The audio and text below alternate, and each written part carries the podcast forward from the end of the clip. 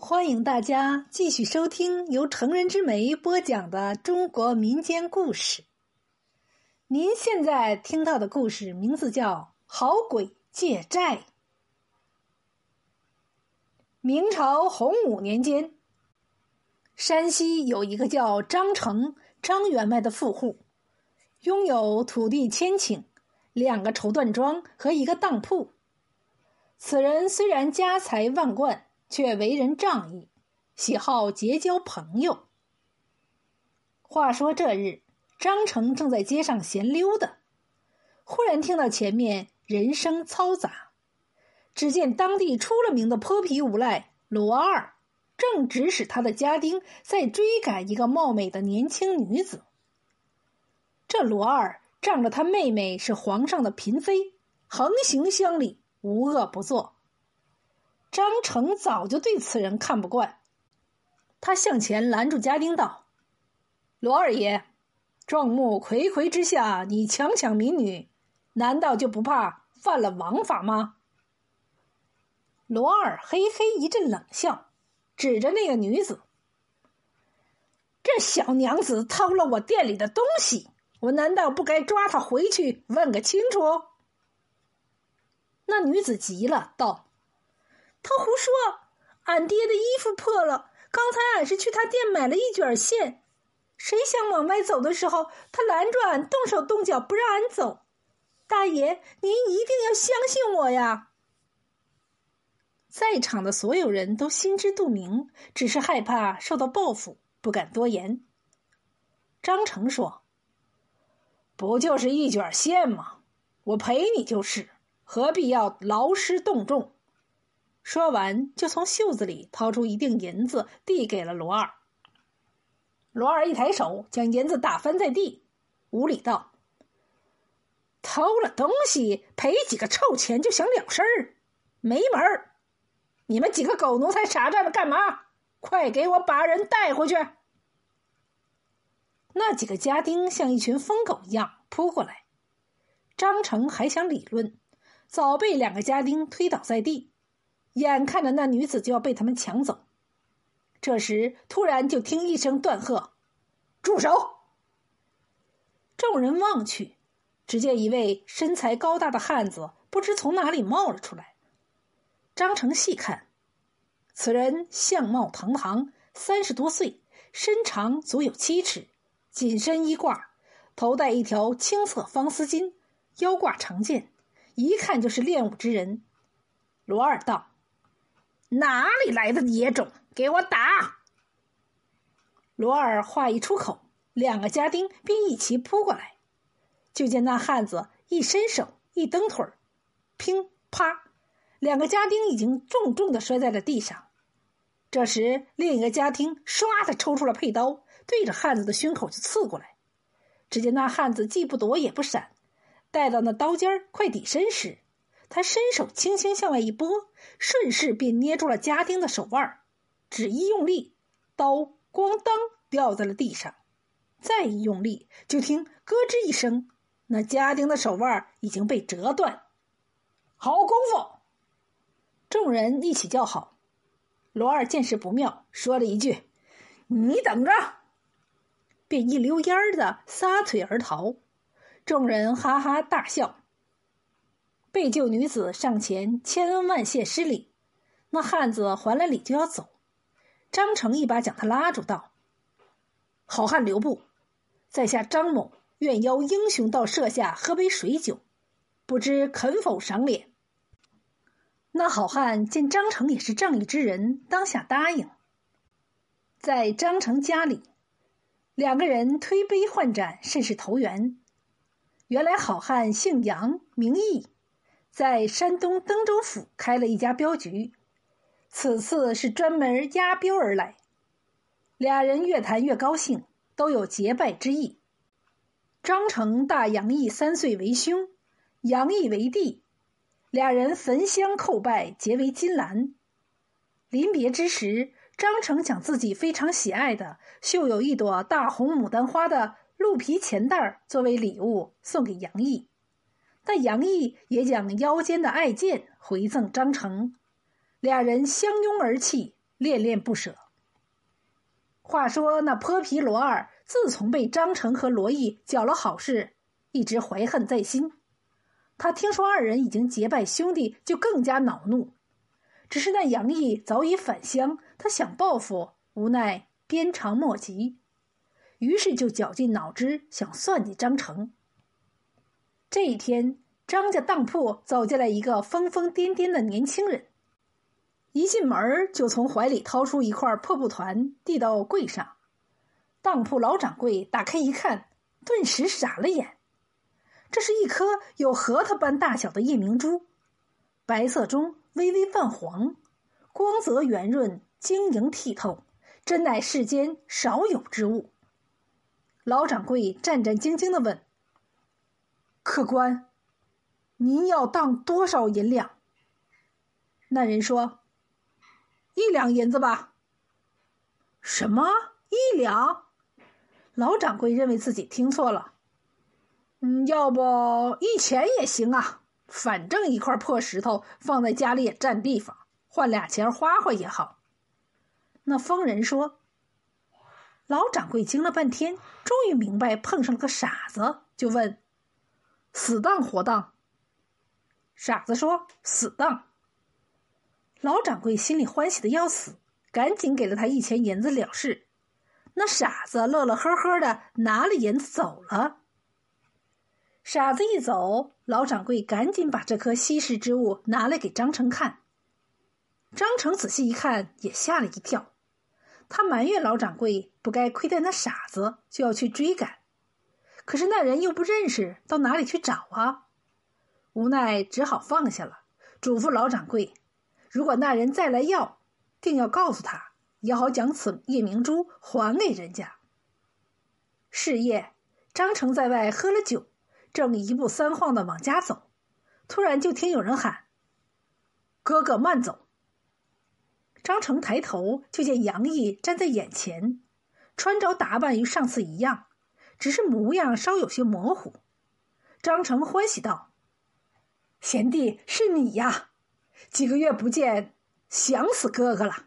走，快到家里坐坐。”说完就要去拉杨毅，杨毅忙摆手道：“今夜太晚，就不打扰了。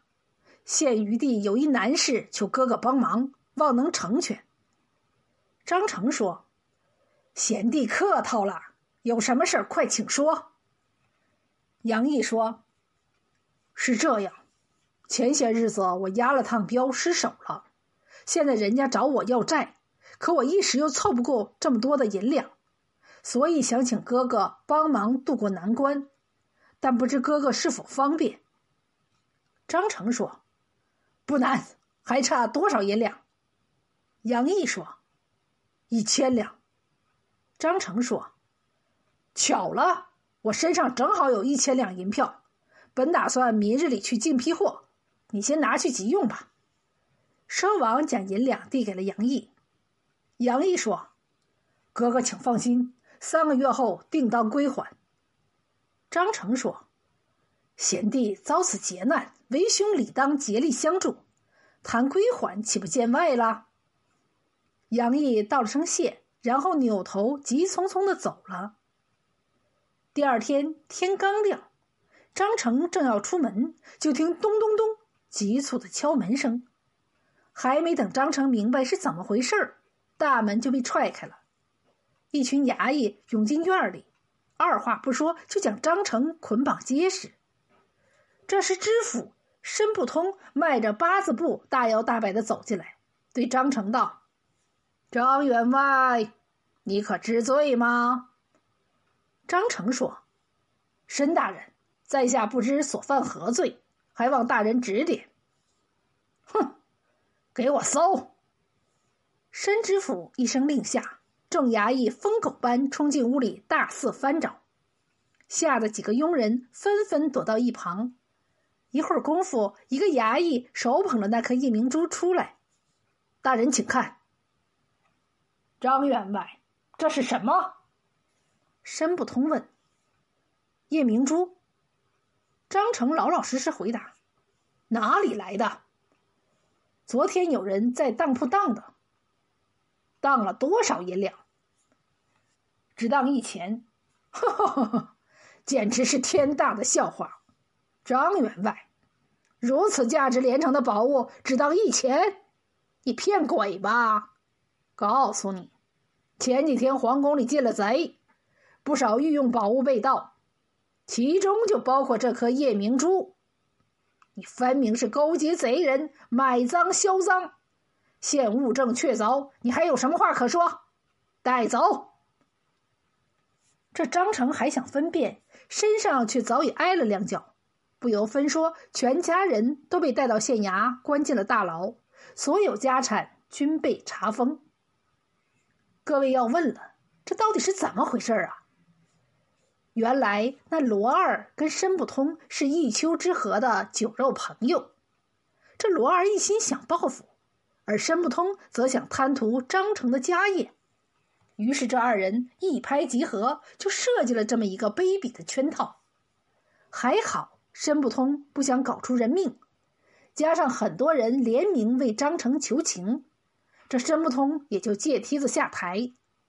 此时正值朝廷大批往山东移民，申不通就将张成全部家产没收，举家迁往山东，从此不得再踏入山西一步。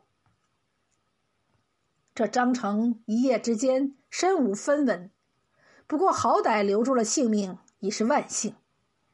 他想，正好杨毅在山东，不如去投靠他，再做下步打算。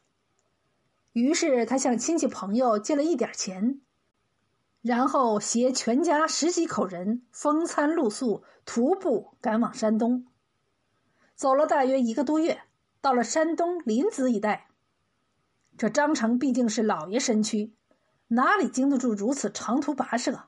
再加上着急上火，不久就病倒了。此时张家人身上的钱早已花光，一路上靠乞讨为生，哪里还请得起郎中啊？看看前面有一处庄稼大院家人就将张成抬了过去，想讨碗水喝。门敲了不一会儿，就从里面走出了一位少妇人。那少妇人听说他们是从山西过来的，显得格外热情。待走到张成身边时，突然就喊了一声：“这不是张员外吗？”原来这位少妇人正是半年前张成和杨毅所救的那位女子。几个月前，她随父亲移民到了这里，经人撮合，嫁到了当地的富户赵家。这赵家靠贩卖当地的瓷器发家，在方圆几十里很有名望，也是张成平日里行好德好，赵家人对张成全家感恩不尽，吃穿住照顾的无不尽心，又请了本地有名的医生为张成治病。这样又过了半个月，张成的病彻底好了，就向赵家人辞行，要继续赶路。赵家人再三挽留不住，那少妇人就说：“正好也要去拜谢一下杨壮士，不如一同前往，也好彼此有个照应。”于是赵家花钱雇了三乘马车，一路直奔登州而来。话说只十数日功夫，张成一行人便到了登州府。当时的登州府已经是十分繁华，商铺林立，车水马龙。张成打听渤海镖局，很快有人告诉他地方。等到一行人来到镖局的门前，眼前的景象令众人吃惊不少。但见门庭冷落，渤海镖局的牌子也被风刮得歪斜一边，两扇大门紧闭，看情形好像很久没有人来过。张成令家人敲门，过了许久，大门打开。一个年近十四五岁的少年探出头来，瞅了瞅众人，问：“你们可是打山西过来的吗？”众人说是。那少年指着张成问：“这位爷可是张员外吗？”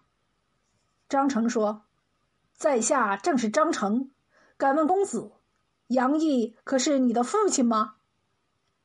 那少年扑通一声跪下：“义父。”侄儿杨凡已等您多日了。